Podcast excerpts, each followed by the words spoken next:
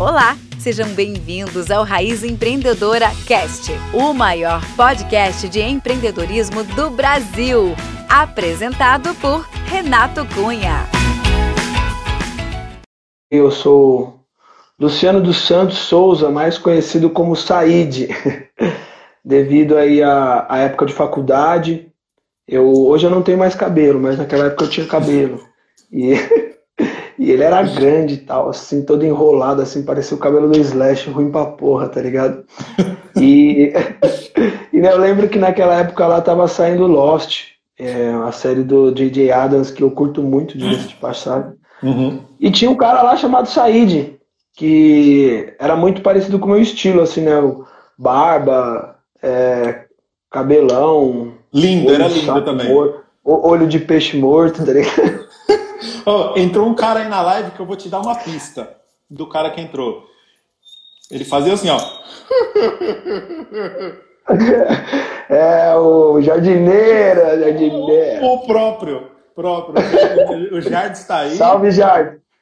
Eu vi, eu vi muita gente entrando aí, pô. Vi o Michael, vi o Bruninho também. Salve, Michael. Salve, Bruninho. É, tá, cara, tá infra toda aqui. Se der qualquer BO, é só abrir chamado, velho. Tá todo mundo aqui. Aí eu ganhei esse apelido de Said devido ao Lost, né, na época da faculdade. Uhum. É, sempre gostei de tecnologia, sempre estudei tecnologia, informática.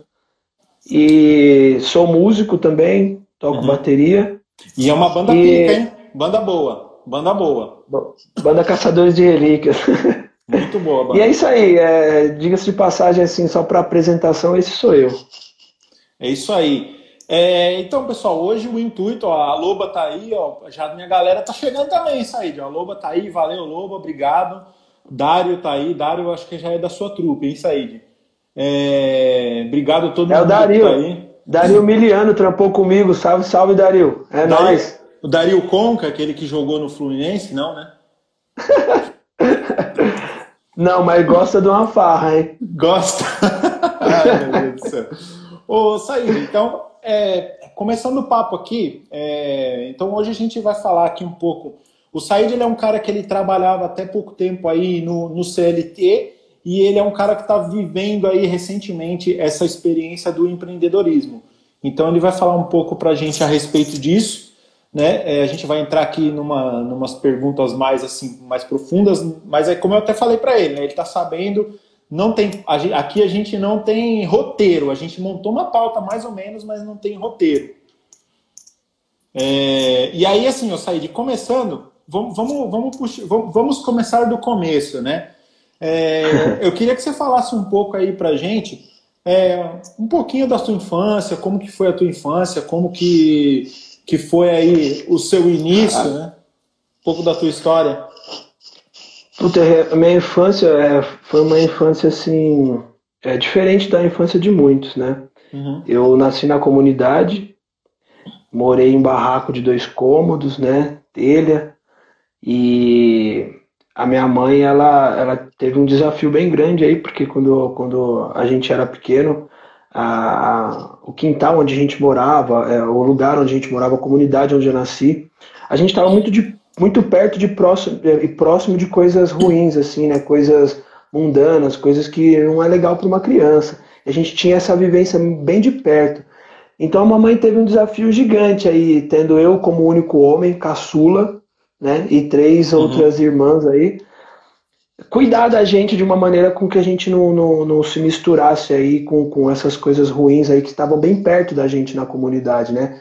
Então, graças uhum. a Deus, é, a minha infância eu pude jogar bolinha de gude, eu pude é, empinar pipa, mais ou menos, porque minha mãe não gostava muito que eu empinasse pipa, não. é, jogava bolinha de gude. Gosta. Nenhuma mãe gosta. É, é foda.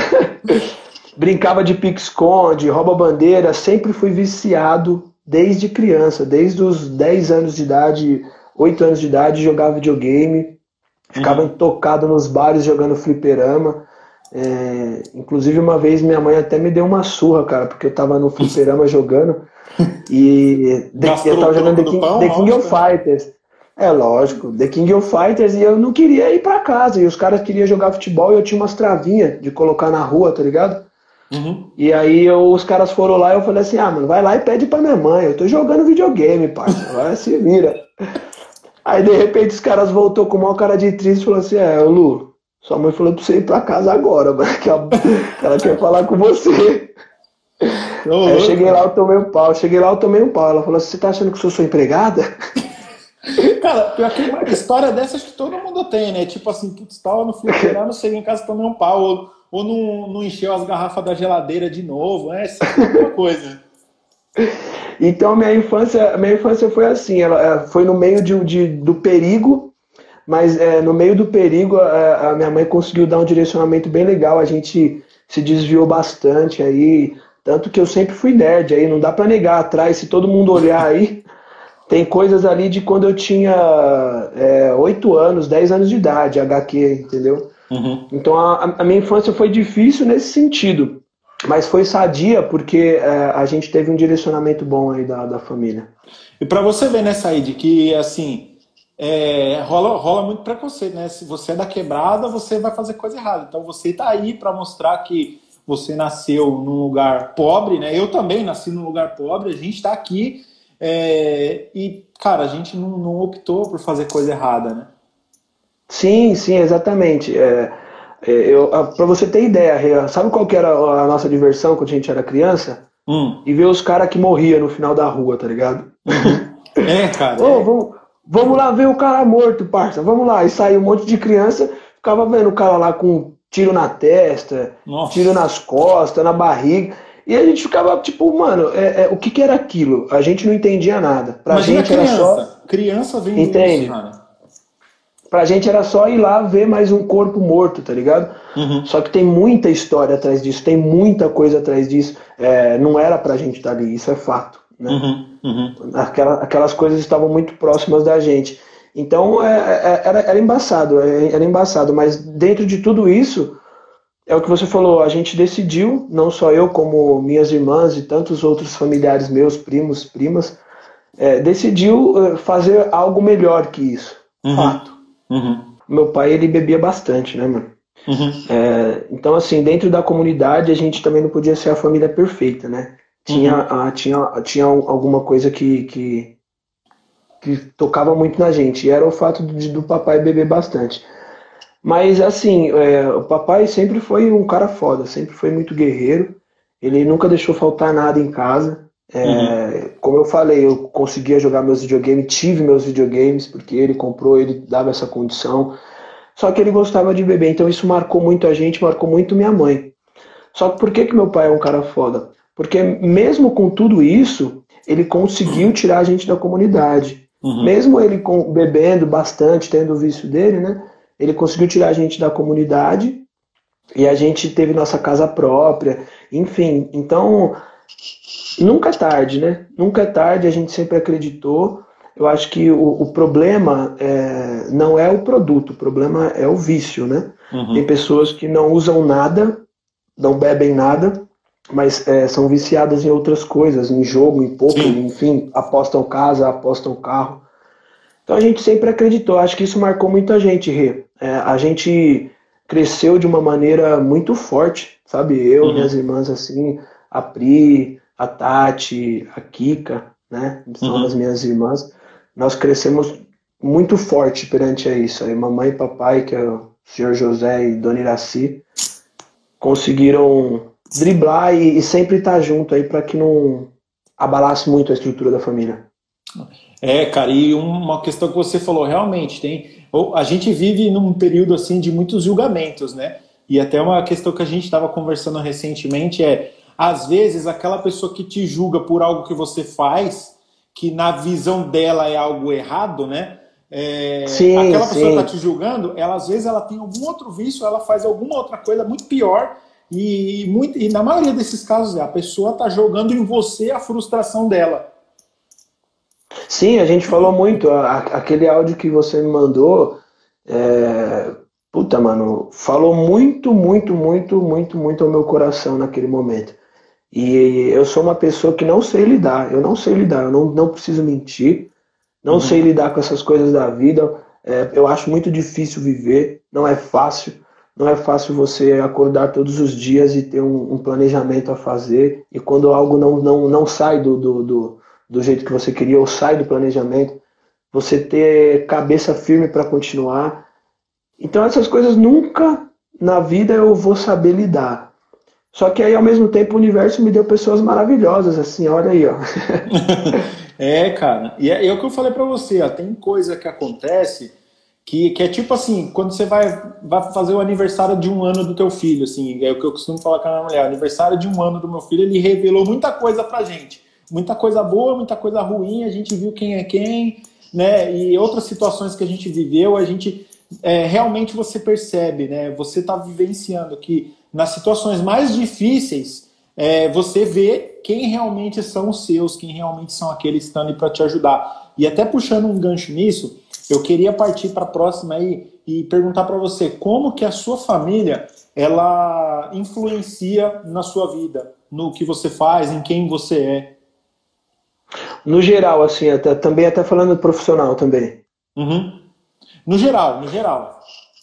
É, o Rê, a, a, minha família ela sempre me apoiou, assim, no sentido de, de, de não querer saber exatamente a fundo o que eu faço, mas me entender e me apoiar pelo que eu escolher, né? Uh, o meu pai no começo ele tinha um sonho muito grande de que eu me tornasse uh, um técnico em mecatrônica no Senai. Uhum. E eu fui uma vez, prestei a prova, não passei na primeira chamada, mas passei na segunda. Só que é, era um sonho dele, né? Uhum. Era, não, não era o meu sonho. Eu lembro que naquela época eu já tinha ganhado um 486. Ô, louco. o Windows 3.11, digitava Win, dava Enter lá para poder... Jardineiro já arrumou muito desses aí. é, aparecia muito lá. Né? O Bruninho falou aí pra gente montar uma G5. O Bruninho lançou, vamos montar uma G5 aí, já que tá todo mundo aí. Vamos. E meu pai pagou um curso de hardware para mim, e redes na época. E aí uhum. eu comecei, não desisti mais da tecnologia, da informática. E os meus pais, eles sempre estavam do meu lado, né? não sentando e falando assim, pô filho, é, o que, que você está fazendo hoje no trabalho, é, no seu profissionalismo? Mas eles sabiam o que eu fazia e me apoiavam porque eu amava, porque eu gostava, entendeu? Uhum. Uhum. Eles, ou seja, eles sempre me apoiaram. É, isso, daí, é isso daí é uma questão que você falou, Said, que é extremamente interessante, né? Você frisou bem, é que o seu pai ele queria viver o sonho dele em você. Então a gente tem que entender que é, hoje, por mais que a gente, eu posso falar porque eu tenho filho, né? Então a, é, a gente precisa. Sim, entender... muito inteligente seu filho. Ah, valeu, cara. Ele, ele, tá, ele tá embaçado mesmo, hein, mano? Depois eu vou te mandar uns vídeos dele. É, tá terrível. tá terrível. É, mas a, a, uma professora dele até indicou para a gente fazer um teste com ele lá com psicóloga, porque ele está muito à frente da, do nível dele na escola. Então a própria professora Olha que da hora para fazer isso. Mas depois eu te mando uns vídeos para você. Ele, é mais, ele, ele, vai ser mais foda que você, hein? Ele, ele já é. ele já é, cara. Teve, meu, teve, teve, é que, mano, agora eu não lembro, mas teve uma. No meio do papo que eu vou lembrar e aí eu puxo para falar. Mas teve uma, uma, uma, parada que ele, que ele foi me mostrar um negócio, eu falei, ah, é tal coisa. Ele, não, pai, é, é outra coisa. Aí falou um nome assim, tipo, que eu falei. Você é, nem depois sabia. Eu, depois eu fui pesquisar e ele tava certo. depois você foi lá, pegou o celular assim, ó, no Hey Google. É isso mesmo. É. Mas assim, cara, o que você falou é, é, isso, é realmente igual o meu filho. Eu estimulo muito, a gente estimula muito ele. É, e a gente vai vendo, assim, ele tem as vontades dele, tem os sonhos dele. Os pais têm que orientar, né? Porque a gente tem que orientar nossos filhos, que é um, o mundo, mundo lá fora é complicado, né? E a gente, claro, não quer que os nossos filhos passem as dificuldades que nós passamos. Então, nosso papel como pai é orientar. E eu achei legal isso que você falou, que em determin... meu seu pai não insistiu, né? Em determinado momento ele já ele já identificou ali que você queria outra coisa e te ajudou naquele teu Sim. sonho, né? Sim, exatamente. Exatamente. Ele, ele não só me ajudou, como ele é, me mostrou, né? Uhum. Porque eu lembro que naquela época é, a galera foi até a minha casa. Né? Eu não fui atrás do curso, então ele me ajudou financeiramente e fez com que essa galera viesse até minha casa me mostrar o conteúdo que eu ia aprender e aí depois ia começar as aulas, né? Uhum. Muito, foi muito foda, assim, da parte dele. Os caras estão causando aí, ó, Nelson. Os caras estão É, eu tô vendo, né, galera? Os caras tá marcando padoca, padoca pra fazer reunião pra fazer G5, velho. Imagina o que vai sair, né? Cara, vamos Matheus deu um salve aí também. Valeu, Matheus. Obrigado, pô. Tamo junto. Vamos ter aqui pra ajudar sempre. todo mundo contratado, hein? ô, ô Said, e, e, seguindo aqui, cara, é, eu queria que, assim, a gente tá vendo aí, pô, legal você teve uma infância que não foi fácil e nem por isso você é um cara que se corrompeu, foi para o lado errado. Os teus pais te ajudaram muito aí. Você falou que apesar dos pesares aí, que nem toda, toda a família, ninguém é perfeito, né? Mas assim, Sim. apesar de tudo, nunca deixaram faltar nada para você nem para suas irmãs. E aí eu queria que você falasse agora um pouco pra gente como foi o seu período na adolescência, tipo na época de ensino médio e tal, como que foi essa Pô. fase? Essa época aí foi maluca, mano, porque eu a, gente sempre gostou de, muito de música. O papai é uma enciclopédia musical, ele não sabe disso, mas ele é uma enciclopédia musical, meu pai. Meu pai conhece muito de música. Então, quando a gente era pequeno, né, que foi saindo daquela coisa de infância para pré-adolescência, adolescência, eu conheci muita música de muitos estilos por conta do papai é, samba, reggae, rap, hip hop, jazz, é, música clássica, tudo, uhum. tudo, tudo, tudo o papai ouvia. MPB, enfim. Então eu tive gosto pela música, tive gosto pela música e minha irmã decidiu virar música, pediu pro meu pai um violão de presente. Uhum. Meu pai presenteou ela com violão e com um curso é, do Instituto Universal Brasileiro. É, é poucos não lembram. Bruninho vai lembrar isso aí, o Bruninho vai lembrar. Né? Bruninho, Nelson, o Jardim. Bruninho, Nelson, Jardim.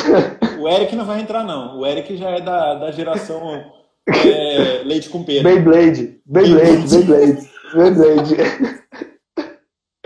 Então, mano, é, papai deu o violão pra ela e deu o curso completo pra ela. Meu, ela uhum. tocou um mês, desistiu. Eu catei o violão e comi o violão. Aprendi a tocar e uhum. comecei a gostar de música. Com 12 anos de idade, eu entrei numa banda com uns caras de 17, mano, pra tocar. E aí, tipo, mano, é, eu, eu, os caras, tipo, falavam de catar as minas, e eu, tipo, ficava, ah, é, uhum. pode crer. E os caras, e, outra vibe, tá ligado? E eu te chavava, tocava pra porra. Violão, detalhe, né? Violão. Aí a gente desenvolvendo lá, ah, você vai tocar isso, você vai tocar aquilo. E me colocaram no contrabaixo uhum. né, por conta do violão. Aí, enquanto a gente estava tocando lá, fazendo as músicas, a gente parou para dar uma pausa. Eu fui para bateria, cara. Uhum. Aí eu sentei na bateria e comecei a tocar, de chavar mais que o violão. Nunca nem tinha sentado na bateria. Aí os caras comendo assim, parou e ficou olhando para mim assim. Que porra é essa, caralho? Você toca bateria? Aí eu falei, não, não toco, é que eu achei da hora. Aí eu saí do violão pra bateria. E aí essa foi minha adolescência, cara. A gente mudou lá da onde eu nasci, né? Que eu nasci em São Miguel, lá no Santana, onde é a, a minha adega, né? Uhum. E vim morar no Itaim. Conheci uma galera da pesada aqui no Itaim, que já tinha banda, enfim. E aí essa foi a minha adolescência, mano, fazendo música, tocando em vários lugares com pessoas mais velhas, adquirindo experiência. É, cover de Red Hot Chili Peppers eu fazia naquela época, tocava Raimundos, tocava Rage Against the Machine, uhum. enfim, Ramones, bastante punk rock mesmo. Essa foi minha adolescência, fazendo muita música, muita música mesmo. Uhum. É, e, e jogando videogame, né? E, e, você toca bem mesmo, cara. A sua banda hoje, cara, a sua banda. Você tá Obrigado, ligado, né? Porque eu ficava escutando lá, enchendo o teu saco é, mandando aquelas mensagens lá pros integrantes da banda, lembra? Lembro, cara. Você tá ligado, né? olha, olha que detalhe louco. Os caras da banda, todo mundo é palmeirense, velho. Uhum. Eu lembro que um dia a gente foi fazer um show pra Centauro. Os caras colou lá, o Bruninho, os caras, pode colar, ei, encosta, é tudo nós. Os caras tudo palmeirense, velho. Só eu Santista, mano. Meu Deus do céu. Pelo menos tinha um Mundial lá, né? Agora os caras vão ficar loucos aí, ó. E agora os caras. Ô, ô Said, e agora pulando para uma outra fase da tua vida, assim, depois da adolescência, como é que foi o teu ingresso aí na vida profissional. Como é que você começou, o primeiro emprego, como é que foi? Meu primeiro emprego foi na escola onde eu fazia aula de web design. Eu me destaquei lá e pedi uma chance para os caras. Fui carudo mesmo, fui descarado. Cheguei lá no dono, conversava com todo mundo, sempre fui bem extrovertido, né? Eu gosto de fazer amizades. E, uhum. conversando com ele, eu falei assim: ah, por que você não me coloca aí segunda, quarta e sexta aí pra, sei lá, fazer uma aulinha aí básica? Mas quem não chora aí, não ama, né? É, exatamente. E os caras aceitaram, Rei. Então eles falaram assim: você vai ser nosso estagiário. Você vai pegar todas as aulas, né? Que a gente vai para as ruas e para as escolas e oferece como aula é, grátis. Então você vai ser responsável por dar essa aula grátis. Você vai ser responsável por essas turmas. E eu achei um, um ponto importante, e eu vou falar por quê. Porque não é só uma aula grátis. Eu era responsável de dar uma aula boa para que essa galera voltasse lá e fechasse o curso. Uhum. Então, Fizer, fizesse com outro professor, né? É. Entendeu? Olha a resposta. Entendeu? Então, tipo, eu ficava lá dando aula pra galera de segunda, quarta e sexta, só gratuitas. Tipo assim, ó. Ah, essa aqui é a turma de aula gratuita que veio fazer para ver como é que é ó, o nosso método de ensino. Uhum. E aí eu fui fazendo, fui fazendo, fui fazendo, fui fazendo. Passaram-se três meses. É, eu peguei as minhas turmas fixas, de segunda, quarta e sexta, e aos sábados. E aí foi onde eu engrenei de vez na informática. Saí de lá, entrei na telefônica na época, né? hoje é vivo, antes era telefônica. Uhum. Produto Speed, em Bruninho. Bruninho trabalhou lá comigo, hein, Bruninho? Bruninho trampou lá comigo. Só, mas o, só com chambragem. Mas o Bruno é na época que era Telesp, né? é, aí depois eu saí da telefônica, Rê, é, e entrei no Instituto do Sono.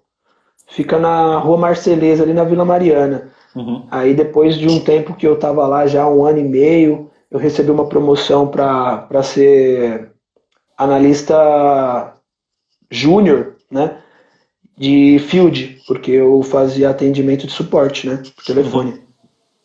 Aí gostaram de mim, montaram uma parceria com o Instituto do Sono, com o CDB. Eu saí do Instituto do Sono, fui para o CDB. Lá eu ganhei uma outra oportunidade para ser coordenador de TI.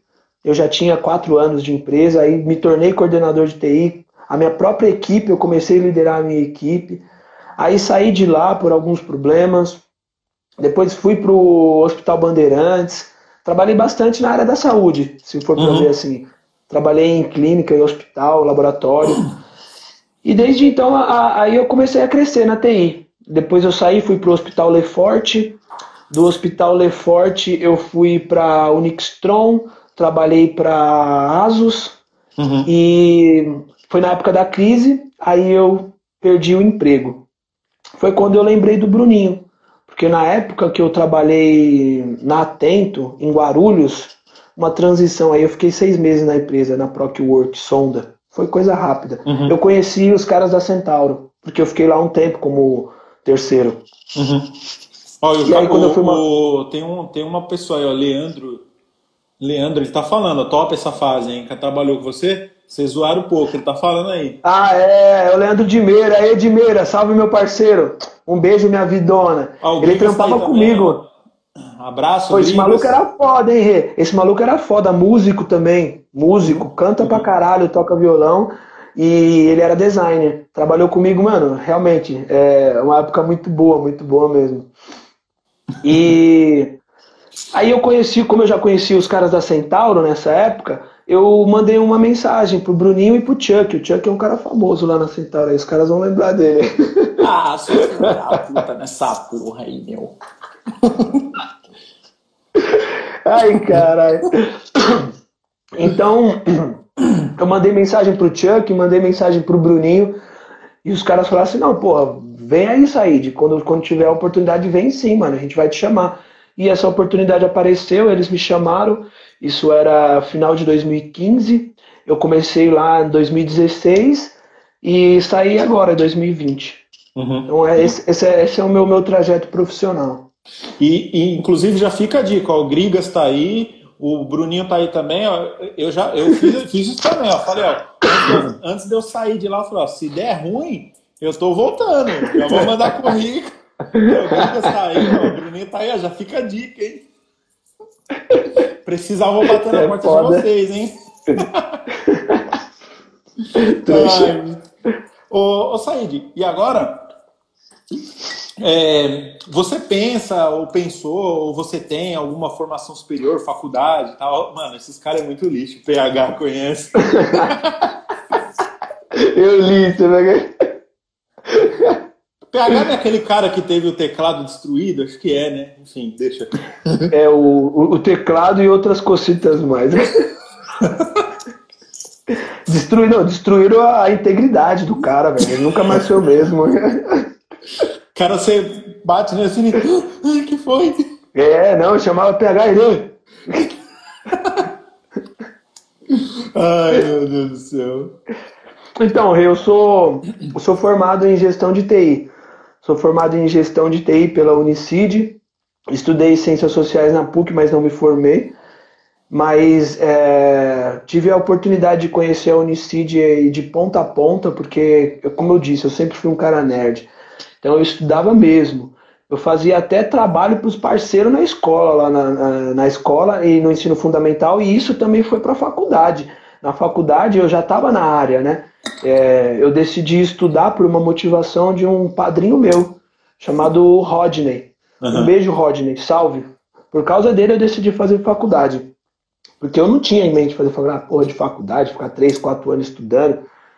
E aí eu decidi estudar por causa dele. E naquela época a Unicid, eu acredito que sim, ainda hoje seja uma grande potência na área da saúde. Uhum. A Unicid, na, naquela época, eu me formei em 2009, né?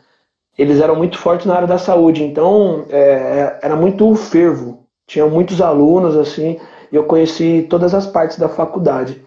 Então, uhum. sou formado em gestão de TI desde 2009 pela Unicid. Ah, legal. Ó, os caras estão falando aí, ó, no, os caras estão causando aí. O, o, PH, quando ele saiu da Centauro e ele foi lá para o UOL, ele falou pro o Grigas, me falou que ele fez uma exigência. Ele falou: Eu vou, mas desde que não tenha telefone na minha mesa. Vai ter que ser no grito, assim, ó. WhatsApp, cara. WhatsApp. WhatsApp, meu Deus do céu.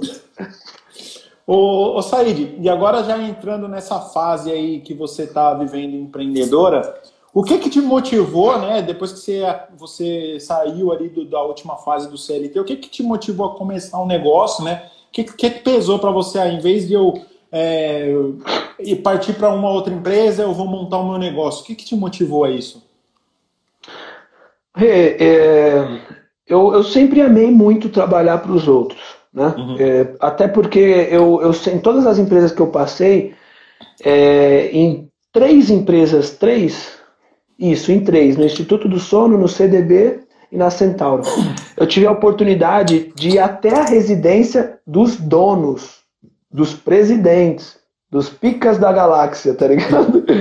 Então, é, eu gostava disso, eu gostava de me mostrar é, proativo e dar suporte para eles. Gostava de, de me mostrar confiante para receber é, a confiança de volta. Gostava de então, ir no saque, eu... né? de andar de, de carro de graça, andar de Uber de toda hora. Então eu, eu, eu, peguei um carinho por isso, né? Então, o, o que mais me motivou é porque eu amei demais isso. Eu amei muito, com tanta força, com, com todo o meu coração, que eu saí de uma maneira é, é, desconfortável da Centauro, né? Então o, o, que me motivou foi isso, né? Uhum. Foi, foi isso, eu, tipo assim, porra, a minha vida inteira, a minha vida inteira eu trabalhei para os outros, né, para as empresas, para os empresários. É, cara, é ruim? Não é ruim. Eu sempre conquistei minhas coisas, minhas amizades, meu estudo, né, minha faculdade, é, minha moto, enfim, meus rolês, minha bateria, eu sempre conquistei tudo. É ruim? Não, não é ruim. Mas eu coloquei uma pergunta na minha cabeça e a pergunta era por que não? Uhum. Por que não tentar empreender. E, e aí eu fiquei parado pensando nisso, né? Que eu já estava querendo empreender, eu só não sabia o que eu ia fazer. E eu ficava falando para todo mundo, não, não vou trabalhar mais para ninguém. Só não sei o que eu vou fazer. Nem que eu cate latinha aí, mas eu não vou trabalhar para ninguém mais. é, o que não sei, o que não deixa de ser digno, porque eu junto latinha hoje lá na adega. Então assim, mano, é, meu sobrinho apareceu um dia de tarde, a gente estava fazendo a cabeça e trocando umas ideias. E ele falou assim, pô, tio, lá perto do, da, onde, da onde tu morava, lá onde eu moro, o meu primo, ele tá liberando um espaço lá que não conseguiu, ele tava empreendendo lá numa tabacaria, era só tabacaria, não era adega, né? era uma tabacaria lounge. E ele tá passando o espaço lá, pô, e eu tinha vontade, né? Inclusive um abraço e um beijo aí pros meus sobrinhos, meus dois sobrinhos que me ajudaram muito lá, o Fernando e o Felipe, mano. E o Felipe que, que, que, que deu a ideia, né? Então quando ele falou isso pra mim, eu falei assim, mano, é, eu tenho certeza que, que é agora, né? Que uhum. é, a, é a oportunidade. Meu, foi de bate pronto. Eu falei para ele assim, então vamos, eu e você. Aí ele falou, uhum. sério, tio? Eu falei, vamos, foda-se, vamos. Quanto que ele quer nessa porra? Ó, o Piveta tá querendo. Ó, o Gu tá aí, ó. E aí, e aí Gu? E aí, Gu? Ó, alguém, se puder, alguém, coloca o bombeiro aí na live também. É, o Gu tá aí, ó. O, o Piveta pediu para passar o endereço da adega. Então depois você manda lá para ele no, no direct. Rua Rodolfo Barbosa de Castro, número 1, Parque Guarani, Encosta. Ó, os caras já estão falando em código aí, hein? Ó, o Grigas aí, ó. Tá manjando. Os caras tá tramando, velho. Certeza, certeza que esses caras tá tramando. E aí, Grigas? Certeza. é, e aí você começou, então, você assumiu aí a bronca e foi lá. Isso, meu sobrinho falou, vamos, então vamos. Eu falei, bora. E aí a gente foi lá fazer proposta pro, pro, pro primo dele, sentamos, conversamos, chegamos num acordo e decidimos entrar como sócio, né? Aí eu falei assim, porra, agora não tem volta mais, né? Tô pegando toda a grana que tava aí. agora não tem, agora já era, fudeu, né? Então foi isso, a, a motivação foi, foi o fato de eu, de eu ter amado muito, né? Trabalhar pelas empresas assim. E mais uma vez, né? A, a, eu não ter tido o espaço de fala dentro uhum. da empresa. Né? A empresa é muito grande, né? O senhor Bonfim é um cara maravilhoso, tá ligado? É, eu tive a oportunidade de almoçar com esse cara, né? Tipo, mano, é, aquele dia foi hilário. O mordomo dele aparecendo assim, tá ligado? É, pois não, mais alguma coisa. Os camarão desse tamanho assim, ó, velho. Te juro, mano. Os camarãozão. Camarãozão de tu, né? É, certeza que era. Tinha três camarão no prato, eu fiquei satisfeito. Comi. Pô, louco. Então, assim, mano, o cara é uma pessoa sensacional.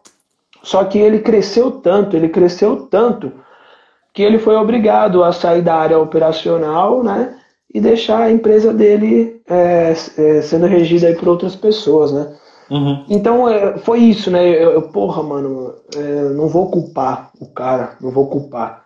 É, existem pessoas e pessoas, existem empresas e empresas, e dentro dessas empresas existem pessoas. Então, Sempre vai ter uma pessoa que vai acabar é, te chateando, vai ter uma pessoa que você não vai muito com a cara dela, isso é normal em tudo quanto é lugar. Então eu me dei essa oportunidade, essa foi a maior motivação. Minha vida inteira eu amei isso, fiz isso, por que não? Por que não fazer de outra maneira? Por que não empreender ao invés de uhum. trabalhar para o empreendedor, né? E aí o meu sobrinho chegou com a ideia e a gente arrematou. E, cara, você vai, vai passar por uma fase agora também que eu passei, assim, nunca mais você vai querer saber de trabalhar CLT, cara. Assim, tomara que nunca mais precise, mas se um dia você tiver que, pelo menos por um período, trabalhar CLT de novo, você não vai se adaptar mais, cara. Não tem como. Você não se adapta mais. E até puxando esse gancho, eu queria assim, saber de você, que está recente, né, esse acontecimento para você, Nesse período que você está empreendendo aí, você já viu que coisa para cacete que tem para fazer, né? Você tem um monte de coisa para fazer, para cuidar. Aí eu queria que você falasse, para você, qual que é a principal diferença do CLT para o empreendedorismo, né? Para o teu negócio agora? Cara, a principal diferença entre os dois, para mim... Uhum. Que você está percebendo. É... Olha, eu, eu, eu, eu digo que a flexibilidade é o conforto. Você poder organizar os seus horários e fazer tudo do seu jeito é, é muito bom. É muito bom. É, você não precisa cumprir determinadas regras. É óbvio uhum. que você tem que ser regrado, é óbvio que você tem que ter horários, é óbvio que você tem que manter limpeza, é óbvio que você tem que fazer marketing, é óbvio tantas coisas, né? Mas mesmo assim, mesmo assim, algumas regras quando a gente não precisa seguir é muito bom, cara. É muito bom, né? Então é, é uma flexibilidade gostosa, cara. Você mesmo trabalhar para você, você mesmo fazer o horário que você acha que tem que ser feito ali, ó, é, esse é o horário de trabalho. Eu quero que seja assim. Se der algum problema, você mesmo é a pessoa que vai mudar. Uhum. Então a grande diferença para mim do CLT para a, a, a, o CNPJ, assim, né, digamos, o, o empreendedor, é essa flexibilidade que ele tem de fazer as coisas.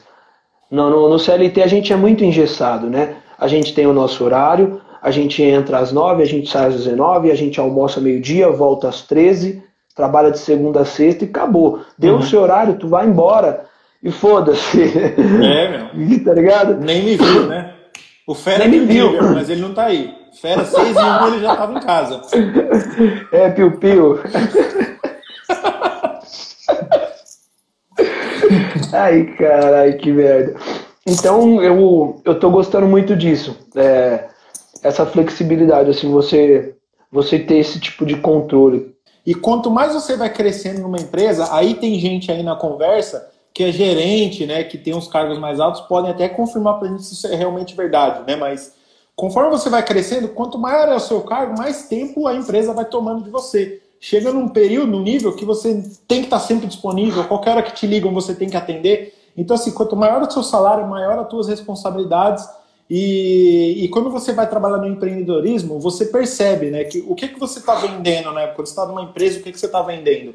A sua hora, né? O seu tempo. E aí você uhum. começa a pôr na balança, pô, será que o meu tempo, a minha hora, ela valia só aquilo que eu estava ganhando? Será que eu posso conseguir mais pela minha hora? E essa questão da benção, né? Você, você trabalha no CLT, quer queira, quer não, você tem que estar sempre pedindo benção para tudo. E quando você vai empreender, não, você tem que se organizar. É muito mais difícil, é muito mais desafiador, porque é o que você falou. Tudo depende de você. E se você errar um passo, é, aí cara, é complicado, né? Aí você, você que tem que arrumar tudo, você não tem um chefe, não tem um superior para você reportar, né? Então esse daí tá o desafio. Empreender é bem aquela parada que aquela parada que você me falou, a gente estava conversando aí no passado remoto. É, a gente é RH, a gente é marketing, a gente é tesouraria, financeiro, a gente é TI. Uhum. É o eu SA. Né? Eu, eu SA. E, e eu saí. E aí, assim, agora nesse período, né, nessas transições que você está vivendo, né, eu, que, eu vou te fazer duas perguntas em uma, tá? É, eu queria saber se você já se, se nesse período você chegou a se decepcionar com pessoas, porque é aquilo que a gente estava falando, você viveu um período que você tomou um golpe e aí depois você teve que se você teve que se reinventar. E você tenho certeza que você aprendeu que assim, tudo depende de você, tudo parte de você. Então eu queria saber se você já se decepcionou com pessoas e aquelas pessoas que são as verdadeiras, que estão com você, como as verdadeiras estão te ajudando nessa fase aí que você está vivendo. Olha, Rê, é, realmente nesse curto período aí, são sete meses de empreendedorismo, né? Sete meses de adega e tabacaria do bairro. E nesses sete meses, sim, eu tive decepções com pessoas, sim, pessoas que estavam próximas que mostraram que não, não estavam de alguma maneira satisfeitas com o que estava acontecendo. Por quê? Nós talvez nunca vamos saber. Então, sim, tive decepções. Você mesmo me ajudou, como você tem me ajudado muito. Eu agradeço muito a Deus, ao universo, por ter você aí no caminho, por ter me orientado em N coisas. E, e tive sim, tive decepções com pessoas. E também as pessoas que estão mais próximas, as pessoas que querem de fato meu bem, que me amam, elas estão bem próximas assim do, do, do, do, do que eu faço. Inclusive elas até se propõem a ajudar, como já foram ajudar. E a gente consegue nesses detalhes enxergar realmente quem está te apoiando e quem não está. Eu confesso que eu tenho muita dificuldade em enxergar isso. Eu tenho. Uhum. Por isso que a gente estava batendo aquele papo aí no passado remoto.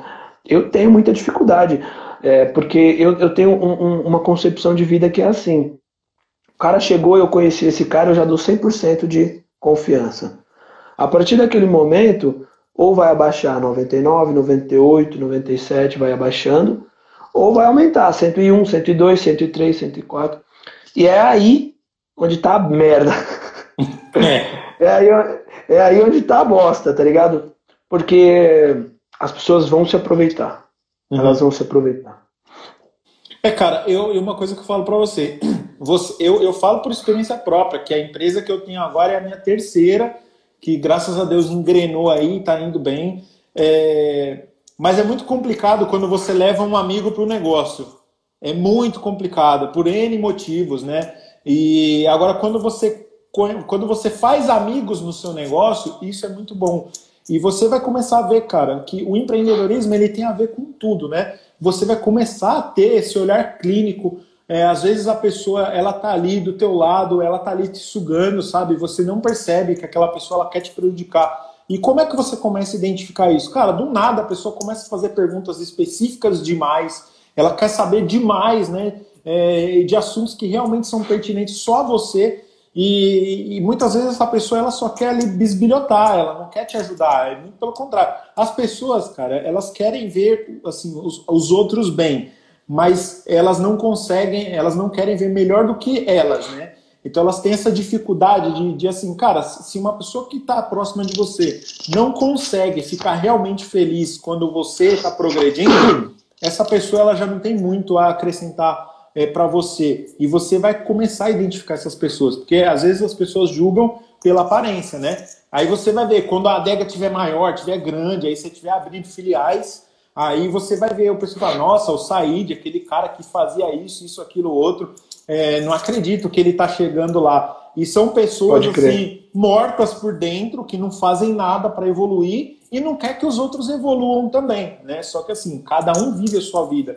E você vai ver, cara, nesse período você vai aprender muito, né? Você vai ter muito aprendizado e você vai ver quem realmente são aquelas pessoas que estão envolvidas no teu sonho também, que quer te ajudar a crescer e você vai lembrar de cada uma delas. E você também vai lembrar. É, cara, ó, são pessoas que você não esquece. Quem te colocou em tempos difíceis e quem te tirou de tempos difíceis. E você nunca vai esquecer dessas pessoas. E normalmente é assim, né? Todo mundo, cara, qualquer coisa conta comigo, qualquer coisa conta comigo, mas na hora que o cara Sim. aperta, que você, você liga, a pessoa não te atende, Sai não dá, não tem como, vaza, né? Sai fora. E é interessante você falar isso, Rê, sabe por quê? Porque eu tô vivendo isso, cara. Eu estou vivendo exatamente isso. É, pessoas que se aproximam, como quem não quer nada, tá ligado? Para falar de assuntos pertinentes a, a, a, a, sei lá, ao meu negócio, a minha administração. E assim, eu não, não, não tô falando que eu não estou adepto a, a alguma crítica construtiva ou alguma dica. Não estou falando que eu não estou adepto. Mas assim, a forma que a pessoa chega é uma forma muito invasiva, tá ligado? Uhum. Tipo, por exemplo, cara, quanto é que você paga nos carvão que você compra? Porra, Exatamente. O, o, pior, tá Said, aquela, aquela pessoa que, porra, você tem uma adega, pô, vou lá tomar e você não vai me cobrar, não. Mas que porra de amigo que você é, né? Pô, se você é meu amigo, você tem que ser o primeiro a pagar, porra. Eu tô com você, você sabe que eu tô fudido. Né? É, é foda. Eu, eu aprendi muito com isso, Rê. O Grigones ele até falou aqui, ó. Deixa eu, deixa eu procurar. Ele falou: empreendedor é ter duas vidas. É saber separar bem elas, pessoa jurídica, da pessoa física. É, eu, eu penso um pouco diferente, né? Eu acho que o empreendedor, o empreendedorismo, ele é um estilo de vida. E você adota, você começa a viver daquela forma.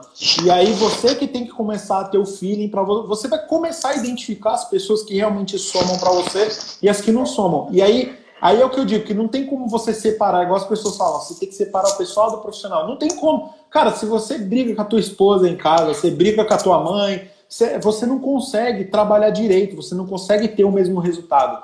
Então, assim, é uma coisa que. É um, é um estilo de vida que você adota que você começa a, a, a, gerar valor. E aí, por que, que muita, muita gente fala, ah, fulano, tudo que ele toca vira ouro? É porque aquela pessoa, ela já está num, num, nível, assim, de conhecimento é, muito alto, né? Um nível espiritual muito alto.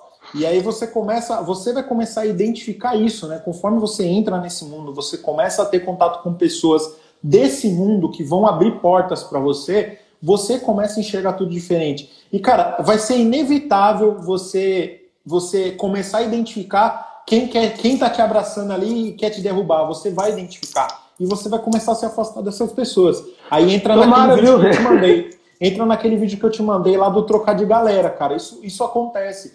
Porque, foda, assim, esse vídeo foda.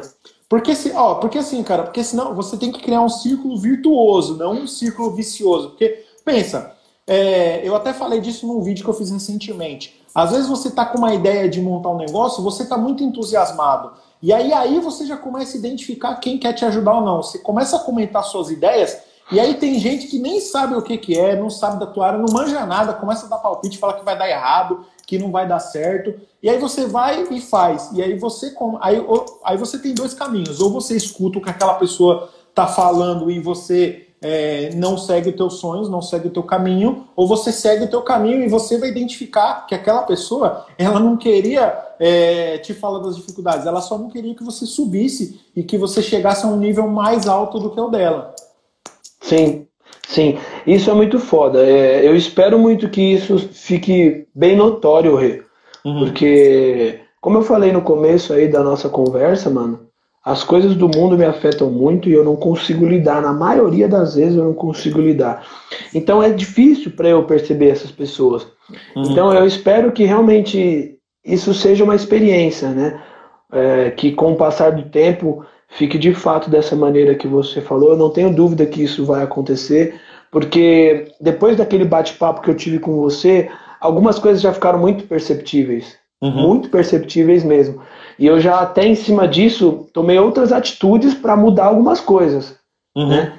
E eu acho que tem que ser assim, tem que ser uma constante. Cada dia você tem que enxergar a, a variável e, e, e trocar para melhorar.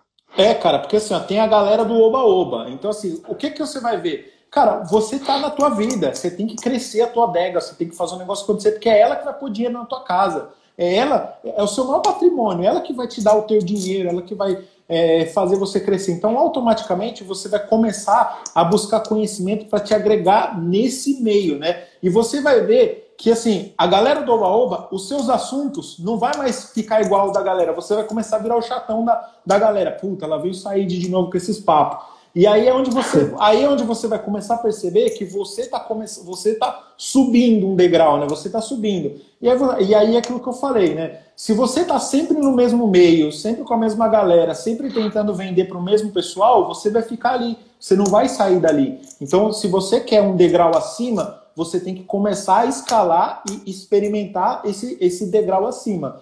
E aí, assim, você você está no processo, né? Porque o que, que eu até falei né, na rádio lá quando eu fui, é, hoje muita gente está ansiosa, muita gente vive essa ansiedade, por quê? Porque elas consomem muito livro, muito material de pessoas grandes, e, e são estudos feitos em cima de pessoas que não nasceram do zero igual a gente, não, não vieram da quebrada igual a gente. Né? Então é muito fácil você falar, pô, uma startup começou lá no Vale do Silício. Pô, se o cara já está no Vale do Silício, o cara já tem um vô, um pai, o cara já é de uma família boa.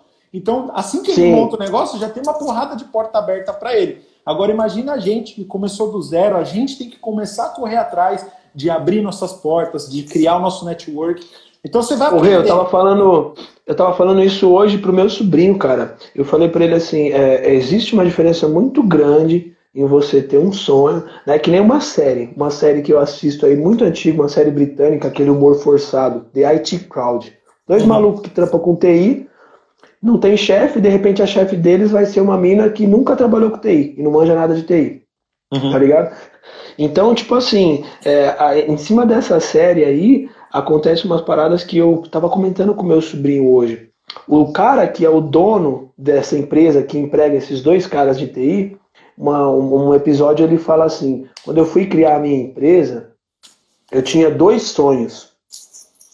O sonho de montar a minha empresa e um bilhão de dólares. é, cara. então, tipo assim, cara. Porra, velho. Cara, é muito diferente você, você ter um capital grande para começar 50% meio andado, 20%, 30%, o que seja, e começar do zero. É Sim. foda. Eu falei, eu falei pro meu sobrinho, mano, a gente começou do zero aqui. Eu posso até contar. Quando eu abri as portas a primeira vez, dava para contar nos dedos de uma mão quantas caixas de cerveja eu tinha. E uhum. sobravam dedos.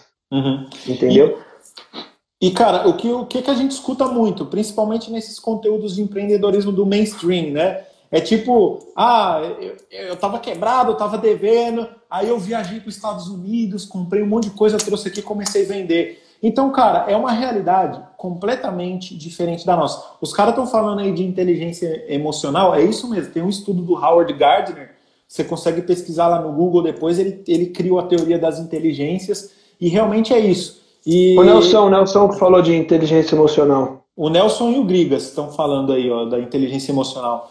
É... E é isso, cara. E uma outra questão que você vai ver. É você escuta muita gente falando do, do, tal do vitimismo. E, cara, no empreendedorismo, o vitimismo ele não tem vez mesmo. Você vai aprender por A mais B, né? Porque às vezes as pessoas têm o costume de atribuir a culpa no outro, né? Tipo, o insucesso dela no outro.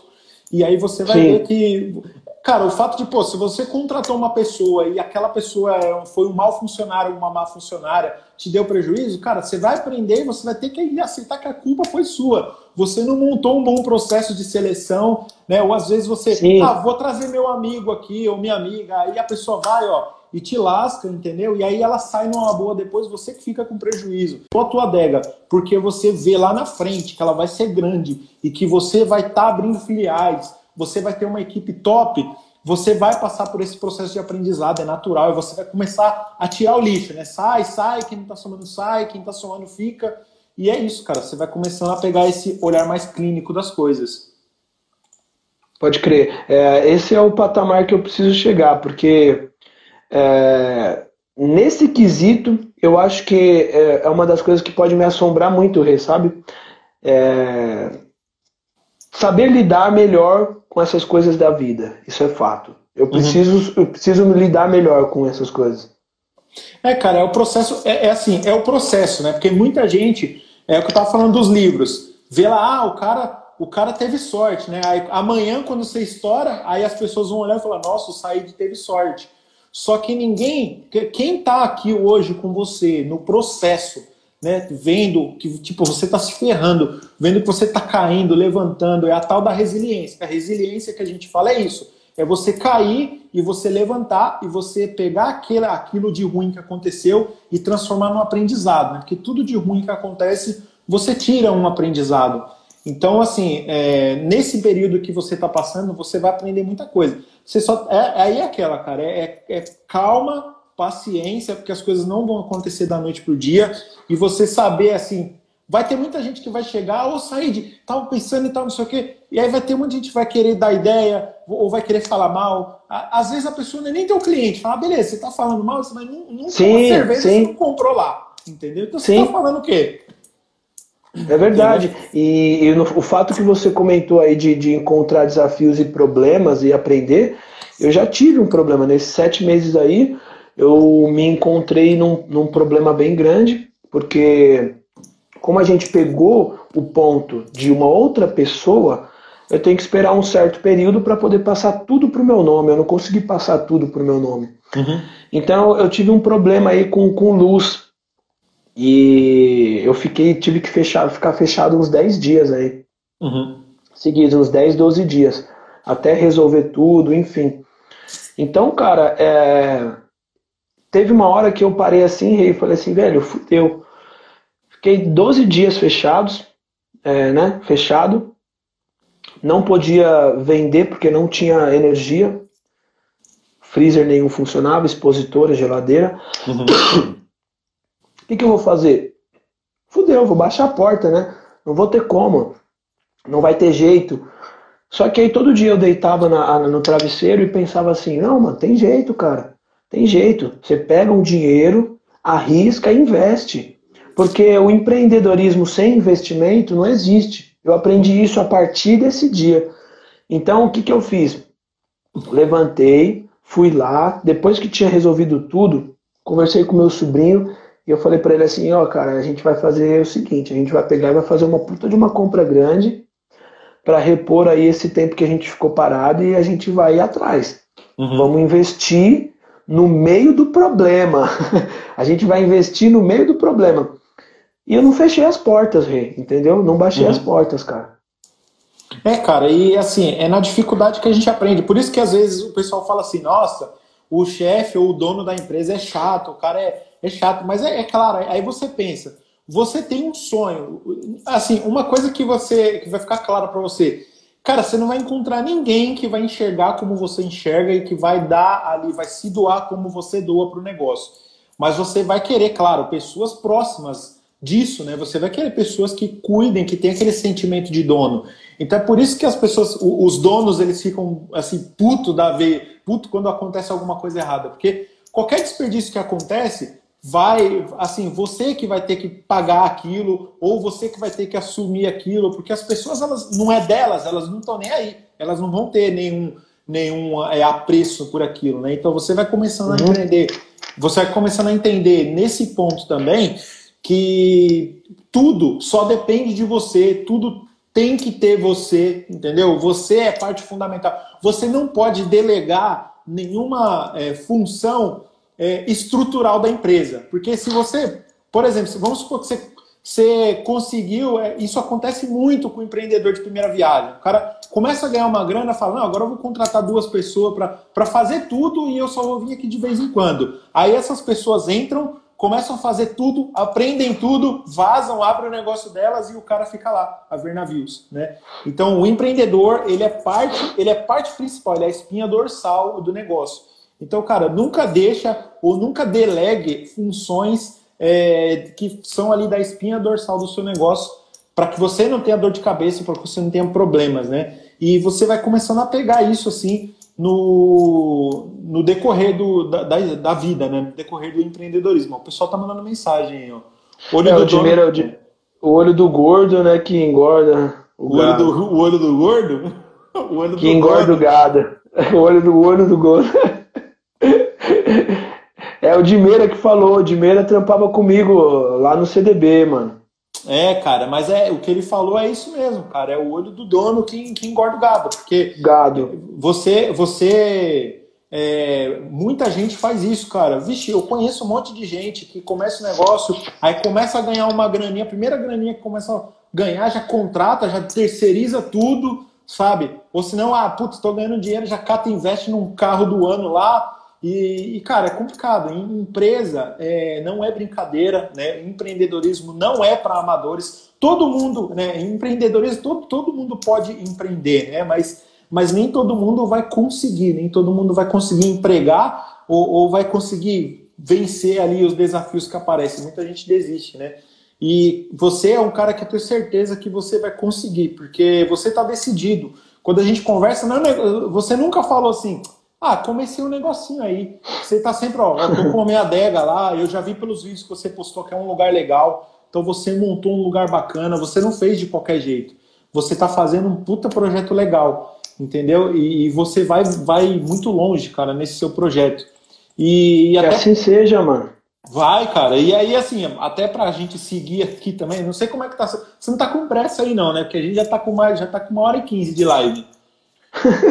Não, tá tranquilo, tá tranquilo. É, cara, eu queria te fazer uma pergunta aqui. É, você tem algum. Qual que é seu próximo objetivo aí no empreendedorismo? É você abrir um outro negócio? É você abrir uma filial?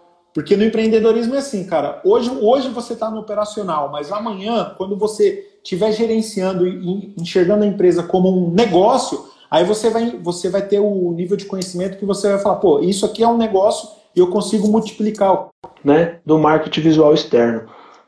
Depois que o marketing visual externo tiver ok, eu quero partir para o delivery. Então, o, o, o, meu alvo é o delivery, mas tem uma coisa que vem antes do delivery, sacou? Uhum. Né, eu, eu, não, eu não quero dar uma ênfase grande para o delivery sem antes estruturar o marketing visual externo, porque eu acho muito importante isso também, né? É, dar realmente a cara final para a adega.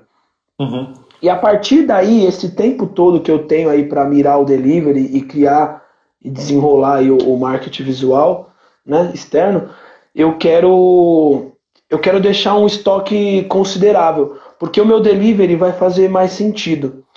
É, hoje em dia tem N é, apps né, de, de delivery. Eu, eu, posso citar um dos mais famosos aqui, que é o Zé Delivery, né? Eles têm um, uma rede muito grande, eles têm uma amplitude gigantesca assim com, com adegas, né? Uma parceria muito grande. Então o, o preço deles é muito bom. É muito bom. Eu não, eu, não, eu não tenho um preço de distribuidora ainda. Ainda. Uhum. Mas é, essa é a minha meta. Alcançar esse, esse, esse visual externo, esse estoque é, considerável para poder mexer no, no, no, meu valor e poder a, a, alcançar o delivery e bater de frente com esses caras, né? Porque eu vou ter, eu vou ter a, a disposição né, uhum. de de bater igual com valores, né? Vendendo como se fosse uma distribuidora. Hoje eu vendo só como se eu fosse adega mesmo. Sim. E aí até uma, uma questão que você falou que é legal, aí eu, eu sei dizer porque eu tenho um amigo que ele abriu uma adega também. Mas parece que para entrar no Zé Delivery você tem que ter ali um sisteminha de PDV para você emitir os seus cupons fiscais e aí você também utiliza isso ao teu favor, né? Porque com o sistema você vai vai ter o seu controle de estoque, então você vai saber quais os seus produtos que vale mais a pena você investir. Você vai ter um relatório do markup que vai te mostrar qual é o teu produto que vai te dar a maior faixa de lucro, né? Porque nem sempre o que mais vende é o que te dá mais lucro. Mas aí você vai começar a ter essa visão. Porque hoje também o que, que muita gente faz? Ah, vou comprando, vou comprando e vou vendendo. Mas você que é um cara que tem uma visão mais empreendedora, já busca, né? Eu vi que você já está colocando o market up já vai analisando isso desde cedo, já vai fazendo ali o seu controlezinho de estoque, vendo o que, que mais sai, o que, que você tem que ter mais ali para você ter um giro maior, né? Isso vai, vai te ajudar muito, né, nessa questão aí.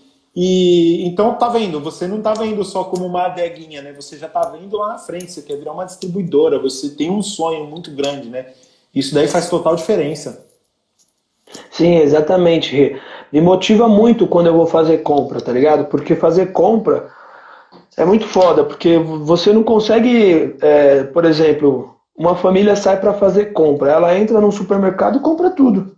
Uhum. No meu caso, não. No meu caso, é uma adega e tabacaria. Então, o que eu consegui numa distribuidora de bebida, dificilmente eu vou conseguir outras coisas no quesito da tabacaria. Uma coisa ou outra elas vão ter. Então, o que, que eu estou falando que é difícil? Porque eu vou aqui, vou ali, vou lá, pesquiso o preço aqui, compro algumas coisas aqui, compro outras coisas lá. Então, quando eu vou chegando nessas distribuidoras, eu, eu vou tendo a noção e a dimensão de como esses caras começaram e onde eles estão hoje. Assim, uhum. Porra, caralho, velho. Os caras têm caminhão, mano. Os caras têm caminhão, os caras só vendem de pallet, sabe? Uhum. É, a mercadoria acaba em 24 horas, tudo. É, é isso, cara. É, o, o céu é o limite, né? Então, eu tô mirando baixo, mas com um propósito alto, assim, sabe? Uhum. E isso é legal, Said. É até uma questão que a gente estava falando aqui da, do passo a passo, né? Do degrau por degrau.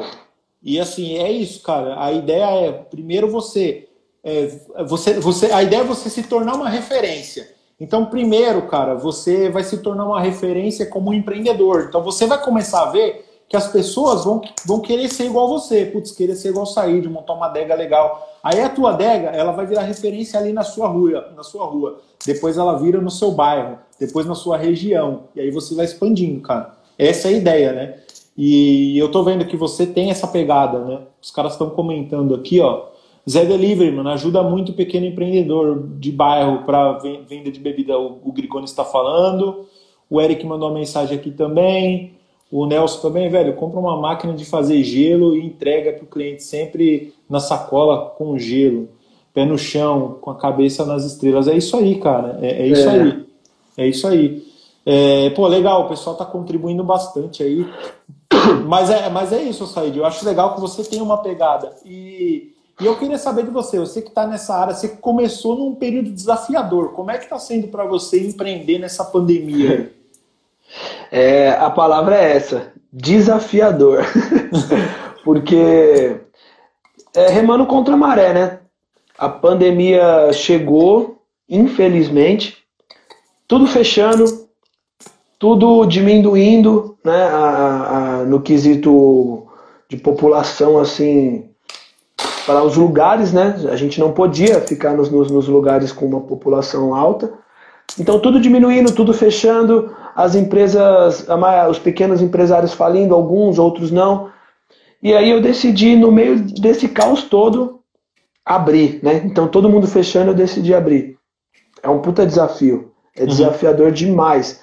Demais, porque no começo, quando eu abri a adega, ali no bairro mesmo, no Parque Guarani, é, a galera lotou a minha adega porque era algo novo, é, já tinha um point ali, a galera queria conhecer quem eram os novos donos, o que estava acontecendo, né? Por que, que tinha deixado de ser uma tabacaria lounge e tinha virado uma adega. Então eu tinha muito público assim de lotar a adega no início, que foi isso que também me ajudou, que são os clientes que eu tenho até hoje. Uhum. Então o, o, que, que aconteceu com isso? É, denúncias, né? Olha, tem aqui na frente aqui da adega tem um volume muito alto de pessoas aqui, um monte de gente comprando e bebendo e ficando lá e, e tá foda. Aí a polícia chegava. Nossa. então, é tipo, então aquele, passei... é tipo aquele meme do portal, né? A polícia saindo do portal assim. Os caras parecem os caras saem do bueiro, velho. Tartaruga ninja. Os caras. E, e aí, mano, é os caras colavam e trocavam uma ideia comigo, tá ligado? Trocava ideia na moral mesmo. É, porra, denunciaram aí, o que, que tá acontecendo, quem é o dono, eu sou eu, tal, tu não, fica tranquilo, só toma cuidado com essa muvuca que a galera começa a fazer aqui na frente, é, já começa a dispersar. Aí eu dispersava a galera, e, e aí isso começou a, a ficar é, me, menor, né? O, o fluxo de pessoas começou a reduzir, porque eu comecei a me precaver mais. E depois até desse episódio chamaram mais uma vez a polícia, só que dessa vez é, foi de um, um, por causa de um cliente. O cliente encostou lá com o carro para comprar, ele estava com o carro com som alto. Aí ele abriu o capô, aí ele comprou uma cerveja, consumiu a cerveja ali, estava esperando uma companhia, a companhia dele chegou, consumiu mais outra cerveja com ele e nesse tempo o carro ficou lá tocando alto, né? Uhum. Só que eu dentro da adega fechada, eles entraram, foram embora, deu cinco minutos, a viatura apareceu. aí, é, aí eles falaram assim, o que está acontecendo? Chamaram aqui, eu falei, não, não está acontecendo nada. Aí eles, é, a gente percebeu que não está acontecendo nada, por isso que a gente está perguntando o que está acontecendo. É não, mano, pra você ter ideia, o cara, o cara ainda comprou uma Coca-Cola lá, o policial falou assim, quanto que é a Coca-Cola aí, meu parceiro? Dá uma Coca-Cola pra mim. Dá uma coxinha aí. Trouxa o, os, o Nelson tá falando aí, a adega cresceu muito na pandemia. Said fez a escolha certa. Oh, obrigado, Nelson. Obrigado. Os caras procuram mesmo. É, a procura é muito grande. E o que eu costumo falar é, as pequenas coisas é onde tem mais lucro. Nas uhum. pequenas uhum. coisas é onde eu tenho maior lucro. É, sei lá, cigarro solto, seda solta, é, cerveja avulso, não caixa. Isso sai toda hora, toda hora, toda hora. Dose, toda hora, toda hora. Isso sai muito, com muita frequência. Uhum. E o, o Grigones falou aqui, ó, qualquer lugar de comida, a bebida é cara. Muita gente pedindo bebida nas adegas. É, cara, o pessoal fica nessa pandemia, o pessoal fica meio, meio lelé em casa, vai tomar, cara. O WhatsApp tem. Vai, vai sim, pô. O WhatsApp tem lojinha também.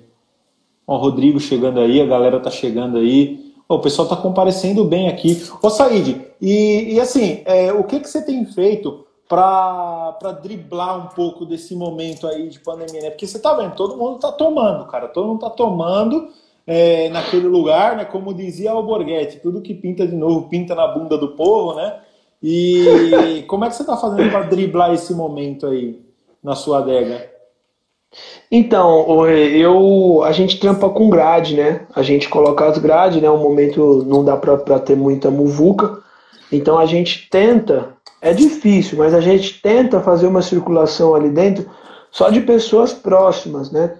Como é eu e meu sobrinho que fica lá, às vezes vai minha irmã, meu cunhado, né? Então a gente tem que tomar muito cuidado com isso E, e cara, eu acho que não, não, não, vai, não, não tem muito o que fazer.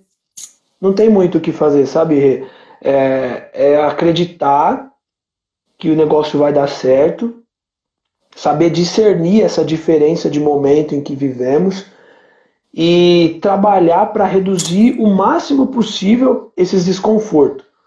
Porque, cara, é muito bom quando, quando, quando você vê que está dando certo, que está fluindo. É muito bom, não, não, não, não tem como ser ruim. Eu diria que, comparado à CLT, é quando você termina aquele projeto, tá ligado? E o Bruninho cata e leva nós para tomar cerveja lá e nós não paga nada. E aí o Márcio fica, ai, ai, gente, tá acontecendo? Meu Deus do céu, lembra?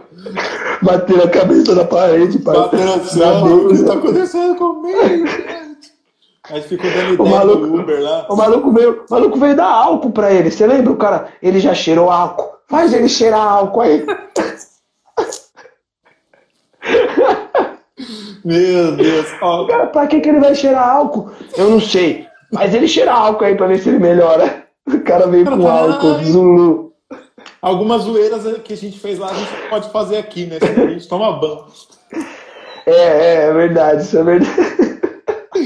Ah, ó, o, o Grigoni está perguntando se a, se a seda tem brinde. A tem, tem. tem brinde? Dependendo, dependendo de quem for, vai um brindezinho. Se o Bolívia encostar lá, tem, né? o, o Grigoni está perguntando grade. É, eu, eu, fechei, o salão é fechado com grade, Grigas. Eu atendo só pela grade, entendeu? Oh, Rodrigo, Tem uma, uma, uma grade de tá recepção. Tá Rodrigo Costa 91 tá aí, cara. Obrigado pela presença. Esse daí já é da minha gangue, hein, o, o Said. E, e cara, é, você falou agora de driblar esse momento né? E o que, que você teria, né? Se, por exemplo, se, se, tiver alguém aí que quer começar uma, uma adega também, quer começar um negócio nesse sentido, o que, que você daria de dica, né? Você tem algum conselho já? Tudo bem, faz pouco tempo que você tá, mas provavelmente você já viveu várias experiências. Mas o que, que você daria de dica para quem está começando ou para quem quer ingressar nesse mercado? Olha, Rê, é, o, o cliente pequeno ele é muito importante também, né? Então, para quem quer começar, é, eu diria em assim que para não se preocupar em começar pequeno, porque o uhum. cliente pequeno é muito importante. O que, que eu quero dizer com isso? É, quando eu decidi fazer as paradas com meu sobrinho, a gente contava no dedos de uma, de uma mão, né? Quantas caixas de cerveja a gente tinha e sobravam dedos. Hoje em dia passa de 30, né? A, a, as compras de, de caixas de cerveja, graças a Deus. Então, o que, que acontece? Vou parar de comprar pormenores. O que, que são os pormenores dentre as bebidas? Uma cachaça 51, uma cachaça velho barreiro, né? Uma dose de menta, Domus, Domec, Maria Mole, Bombeirinho, essas coisas de bar. Essas coisas de bar. Dentro da adega também sai bastante. O que eu poderia falar é que essas pessoas que estão pensando em abrir adega, conciliar isso. Vale a pena, vale a pena conciliar. O que, que ele falou? Deixa eu ver. Dica, abre longe do Parque Guarani. que trouxa. e apesar que isso que ele tá falando é um trocadilho irônico, mas que, tipo assim, tem um grau de ironia muito grande, porque o público lá é muito grande, cara. Uhum. Por incrível que pareça, é, é, eu tenho uma visibilidade boa lá e tem um público muito grande, assim, tipo. É, é irônico, mas é sério, sério, sério, Eric, é foda. Lá no Guarani é, é bocada, mas dá bom. Deu bom. ô, ô, Eric, manda mais beats lá no, lá no na Twitch. Eu quero é mais. Pode mandar. Obrigado, cara. Tô recebendo os beats lá que você tá mandando.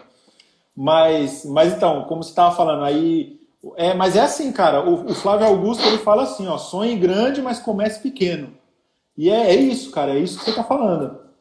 Sim, então é, eu poderia dar essa dica, né? Não se preocupar, porque quando o pessoal entender que ali é uma adega, que vai ter o que ele quer, ele, ele, eles vão chegando aos poucos, eles vão chegando aos poucos e, cara, a, a outra dica que eu dou também é não ter medo. Não ter medo. Eu não tive medo.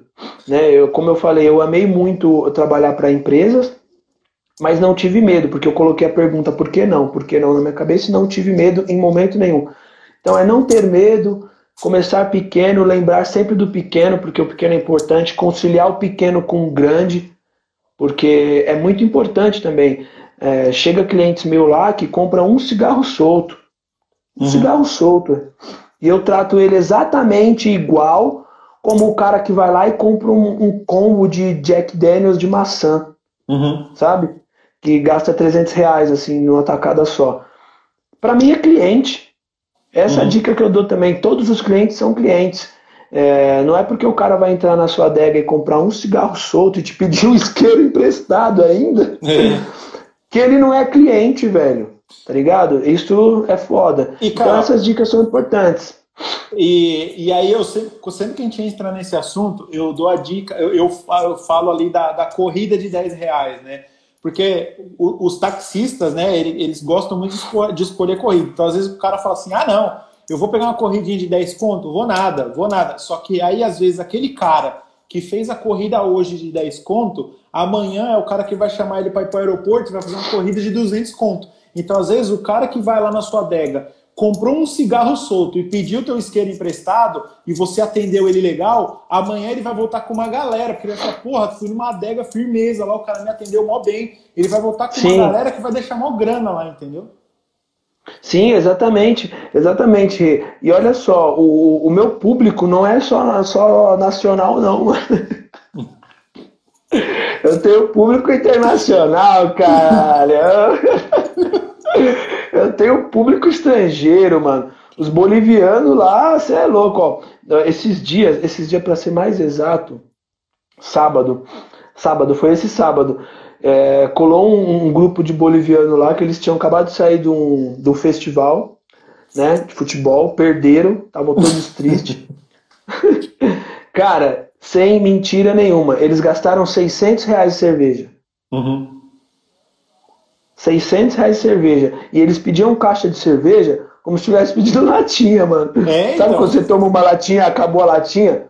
Os caras, faz favor, uma caixa de cerveja? Cerveja? Não, cerveja. Quero caixa de cerveja. Caixa de cerveja. então, assim, é, é, é foda, mano. O, o, os Bolívia dá, dá, dá bem lucro, assim, e, e é um público da hora também, da hora. É, cara, o atendimento. Venda é. eu, eu costumo falar assim: que venda não é um ato, venda é um processo. Né? E venda é relacionamento, Sim. é você se relaciona com a pessoa ali, você constrói um relacionamento. Né? E o, sabe como que eu fidelizei esses bolivianos? Hum. Eles queriam tomar caipirinha de vodka, né? Aí eu falei para eles, não, tenho, tenho vodka aqui, você tem Absolute, tem Smirnoff, né? Tem até balalaica. Aí, não, balalaica não. Eles, não, balalaica não. No, balalaica no. Balalaica. Aí, cara, eu, eles pegaram uma garrafa de Smirnoff, compraram, pegaram limão, açúcar e tal, tudo, né? Falaram assim, deixa que a gente mesmo faz, não precisa você fazer. Só fornece pra gente, a gente vai ficar aqui na frente sentado e tal. E eu emprestei a minha coqueteleira para eles, né?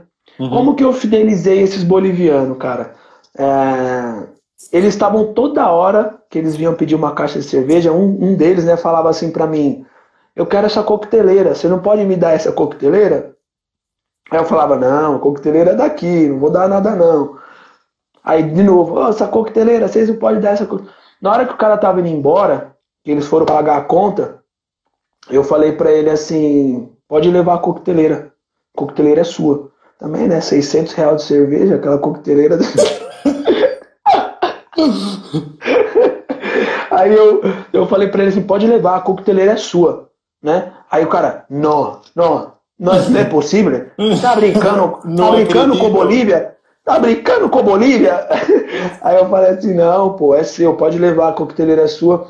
Vocês ficaram aí, foram suave, é, consumiram aqui, conversamos aí bastante, enfim, é, isso aí não é nada, né? Isso aí é para fidelizar o cliente mesmo.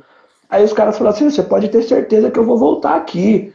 Oh, você é um cara muito firmeza, muito legal. É, eu moro no Tatuapé. O quem mora aqui é ele aqui, tal, que era um outro boliviano. E você pode ter certeza que quando eu vim aqui, eu vou voltar aqui, vou beber aqui de novo. Então é isso, né, Rê? É, cara, é relacionamento. E, cara, é, é isso que acontece. Bom, hoje eu não moro mais em São Paulo, mas sempre que eu passo lá, tem lugares que eu vou, tipo, ah, eu vou, vou tomar um café, vou num lugar específico lá que eu sempre vou. Né, o Rodrigo que está na live, o que a gente estava falando de começar pequeno. Ele falou, Renato, uhum. lembra das panfletagens que eu fazia em São Paulo inteiro no começo e não tinha money para pôr no Google? Claro que eu lembro, cara, eu já te ajudei. É... A gente já sofreu muito junto aí, toma... a gente toma muito café e sofremos pra caramba. O que, que o Eric tá falando aqui? Panfletagem é foda, né? Panfletagem é uma parada importante né? e que desgasta, né? Já, cara, cara já panfletei muito. Ó, o pessoal tá falando, ó, velho barreiro. Ai, caralho. É, o Rei tá em Nova York.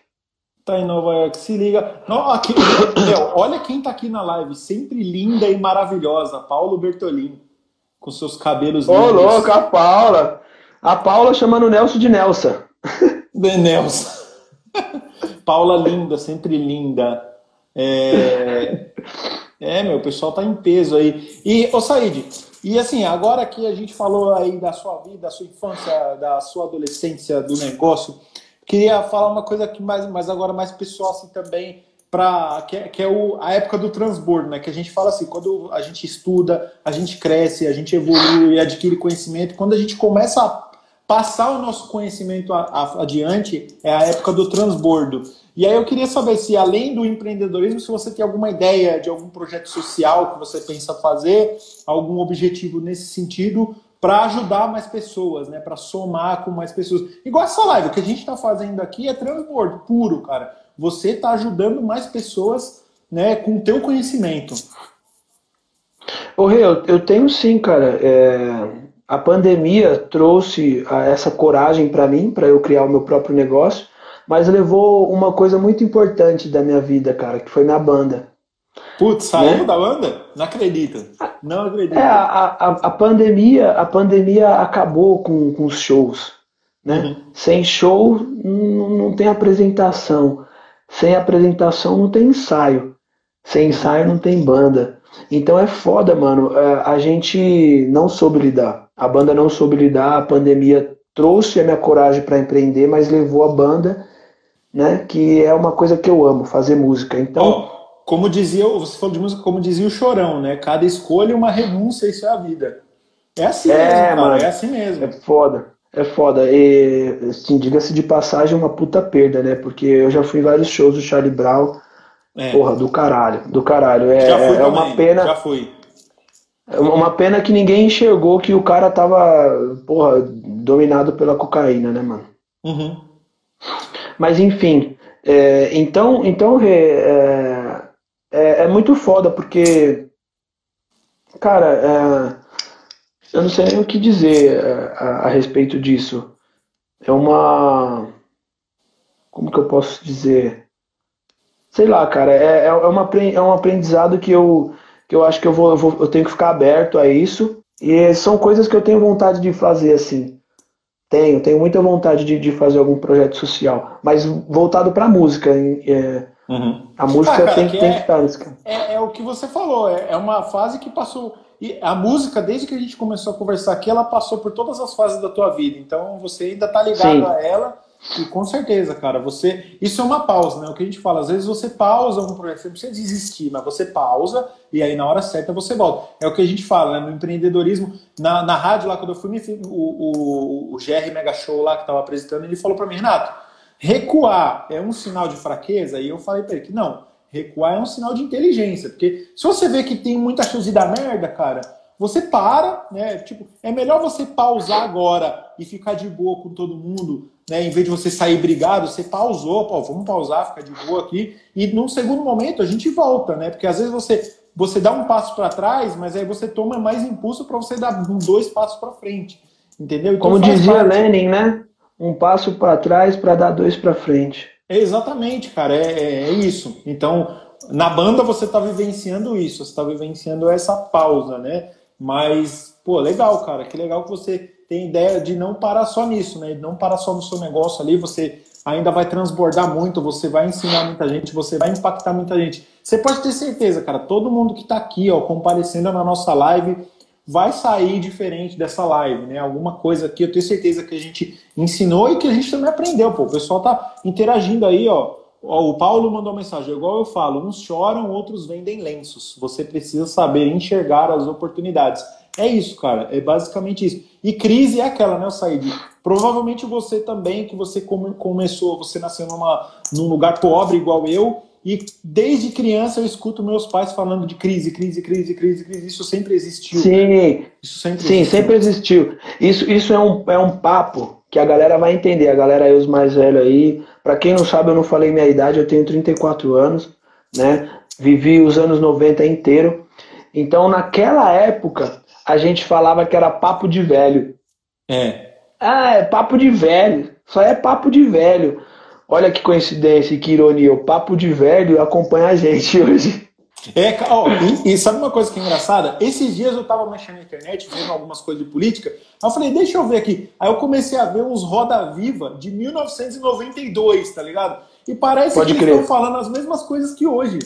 É a mesma, Sim, exatamente. É a mesma Renato Russo, pô. Coisas, Renato Russo, é, Cazuza, pega as músicas dos caras. As músicas dos caras, é de é, Cazuza no Barão Vermelho de 80, é, 89, Renato Russo, a década de 90 que estourou, né? Porque aí o Cazuza morreu, o Renato Russo ainda continuou.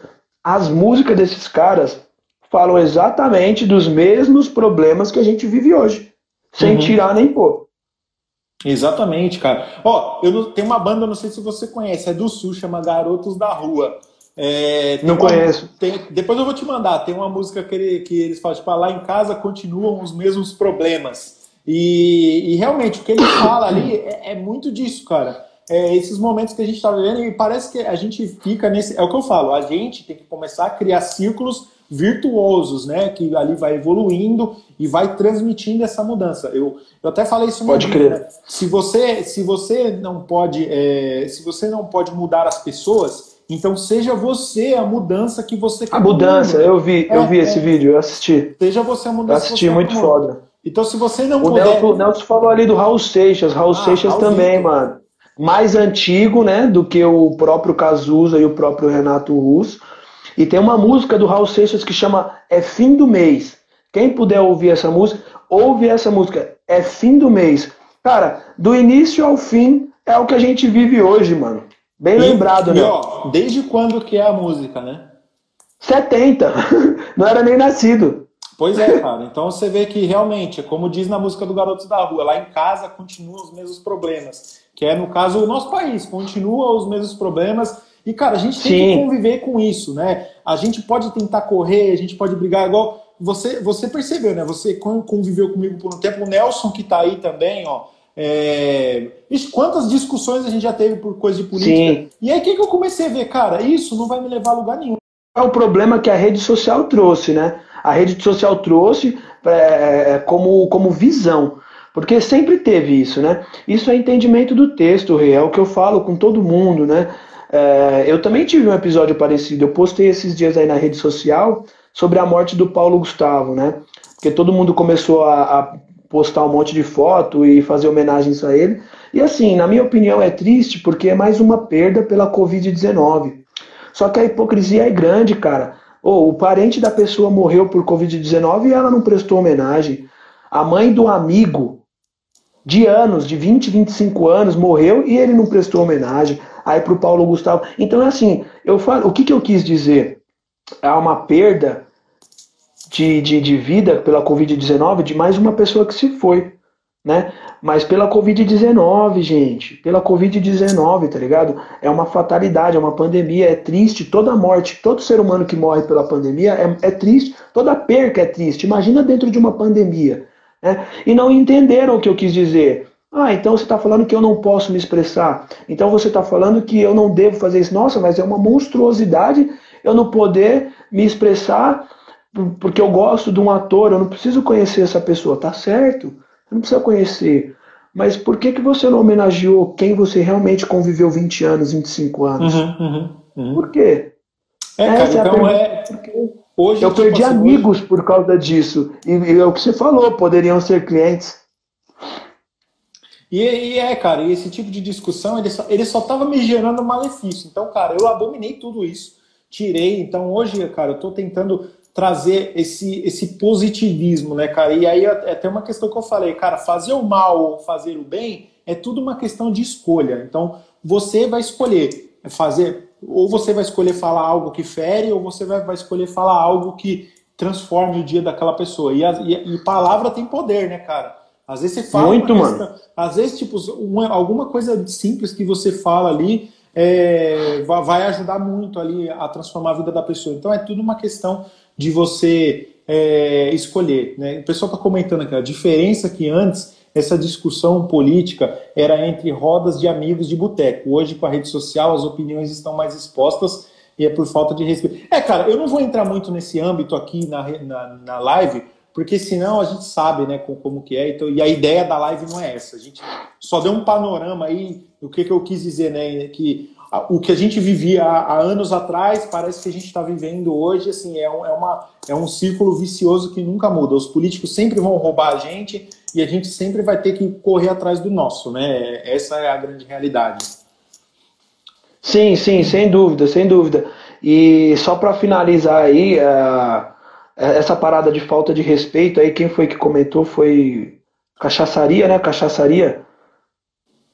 Isso. É, né? Então, é, essa parada da falta de respeito nas redes sociais, você sabe por que que é? É simples, é porque você não vê a, a, a cara da pessoa. Uhum. Né? Eu digito um oi lá no Messenger, é um oi, mas a pessoa tá lá falando, Ué, como é que foi esse oi? É, não né? tem sentimento. Se eu, se, eu, se eu colocar o oi em letras garrafais, a pessoa vai falar, ué, tá, tá, tá gritando comigo, tá dando um oi estúpido. Às vezes não, velho. Às vezes a porra do caps look tava aceso, caralho possibilidades, mano. Né? Então é, essa é a falta de respeito. As pessoas não sabem que pela rede social não tem como você ver é, a expressão da pessoa. Você não uhum. sabe, né? É diferente você falar um oi, aí, tudo bem? Como é que você vai falar um oi, aí, tudo bem na rede social? Escrevendo. Exatamente. É foda. Mas é, cara, o pessoal tá com. Ó, o Grigoni, o Paulo, a Paula falou aqui, ó. Sim, com as redes sociais, com as mídias sociais, essas coisas só ficam é, escancaradas. É, realmente. E o Grigoni está perguntando quais as linhas de produtos na adega do bairro. Do ba... Mano, esse nome ficou foda, hein? Do bairro. Quando eu vi, é, a galera... bico, velho. A galera no começo não, não, não entende, né? Mas aí se você for parar para analisar, fica fácil, do bairro, né? Mas é, é, é, é da hora, a sacada legal, né? É. Então, Grigas, eu tenho, bastante variedade de cerveja, né? Eu não trabalho com cerveja artesanal porque eu não tenho público para cerveja artesanal. Então as cervejas que eu costumo vender são as mais populares é, Pilsen, né? Aquelas cervejas de, de, misto de cereais, né? Que é Skol, é, Brahma, Itaipava, entendeu? Aí Inclusive, já começa a subir. Mandem direct pro Said aí, que ele já falou que para os próximos aí ele entrega, hein? Sim, sim, sim. Aí já começa a trocar para as puro malte. Puro malte tem Brahma puro malte, aí tem Império, aí tem Eisenbahn, aí tem as Premium, tem Becker, tem a Heineken, tem Stella, tem Corona, que é uma cerveja ruim, mas a galera gosta muito. a galera toma muito, muito, muito mesmo, tá ligado? É... Aí eu tenho whisky, tem uma, um leque grande de whisky, aí tem Old Par, tem Bucanas, tem Chivas, é, Old Eight, é, o Jack Daniels, eu tenho o Fire, tem o Honey, tem o, o, Gentleman, tem também o tradicional de maçã verde, aí tem é, Green Label, Blue Label, Red Label, Black Label.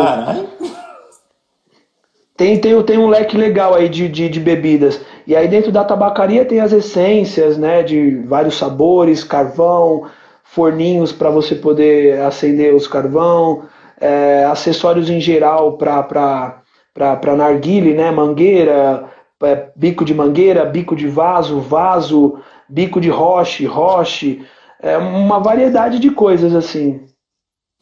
Ó, o Eric tá perguntando alguma coisa aí que eu acho que é meio Nutella. O que ele tá perguntando eu não manjo. Você manja? Tem combinho, tem combinho de quê? Combinho de quê? Não, não sei que, que porra é essa. Eu não sou narguileiro.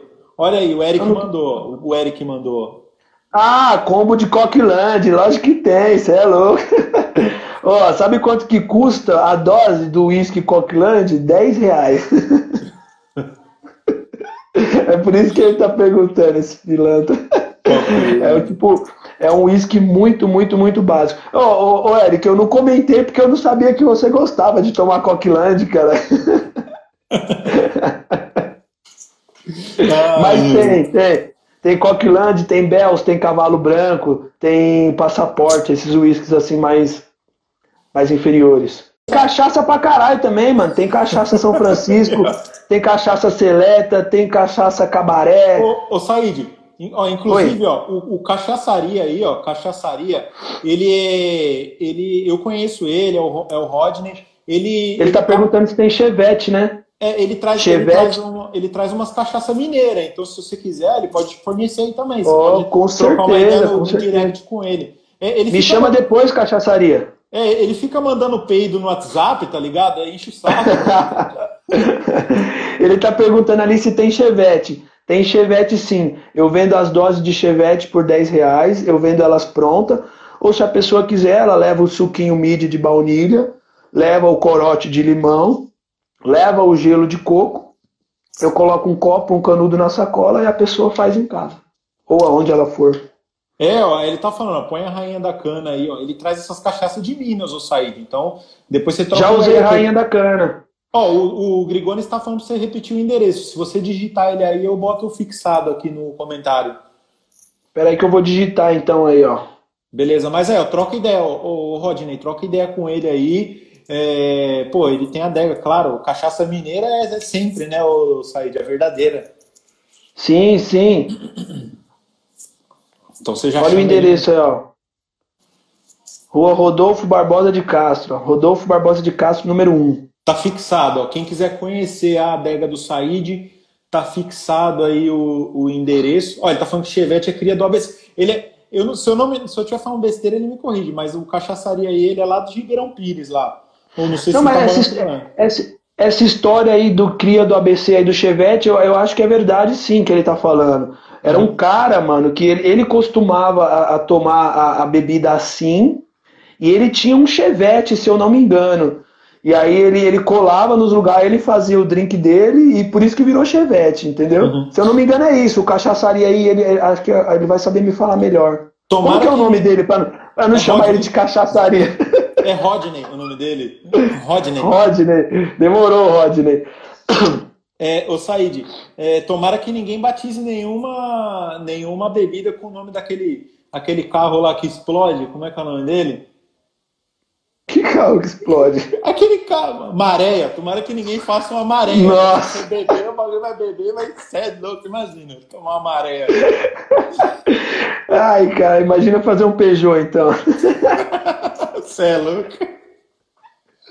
É, mas é isso aí, ô Said, é, também para não tomar muito do seu tempo, pô, vamos ver se a gente marca mais live para falar de outros assuntos. Foi legal pra caramba. Eu queria que você. Com certeza. Queria que você deixasse uma mensagem final aí para todo mundo que, que colou aí na live, que está aqui com a gente. E, e, lembrando, ó, quem perdeu, depois eu vou tentar repostar lá no nosso Spotify. Então, já entra no Spotify, procura lá, Raiz Empreendedora. Eu vou postar lá e também vai ficar disponível no nosso canal da Twitch, twitch.tv barra.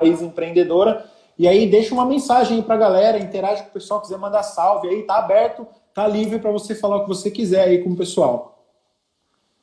Demorou, Rê. Primeiramente eu quero agradecer aí a oportunidade do universo, essa oportunidade que já aí o Criador deu, né, fazer com que eu tomasse a, a escolha de empreender, de empreender. Eu agradeço muito e agradeço a você também, mano. Você me ajudou muito, cara. Você me ajudou muito com palavras, né? Com motivação, palavras motivacionais você pôs a mão na massa comigo, caralho, quando foi para colocar o market up. Você me deu várias dicas. Então, assim, é, agradeço primeiramente é, a Deus, a Dia, o Criador, esse universo maravilhoso, e a você, essa oportunidade. Para as pessoas que estavam aí, meus grandes amigos, que eu sinto falta, que eu não vejo há anos, que eu não vejo há meses, que eu não vejo há dias, que eu não vejo há minutos, é, o que eu posso falar é sempre manter essa amizade, sempre manter essa proximidade. Eu só tenho muito a oferecer. Eu sou um cara que sempre, sempre, sempre vai estar do lado de vocês. Vocês sempre podem contar comigo para o que vocês precisarem. Cola lá na adega para a gente beber, conversar, trocar umas ideias. Se não for para esse mês, para o próximo, para o próximo, para o próximo ano. Se não for na adega, que seja em outro lugar. Mas sempre vamos permanecer juntos, meus amigos. Demorou? Essa é a mensagem que eu tenho que dar para todos os seres humanos ser um pouquinho mais de ser humano, tá ligado? É muito difícil viver a vida e eu, por ser eu, já tenho uma dificuldade. Esses dias aí eu postei na, na rede social uma parte, um trecho da música do Renato Russo, né?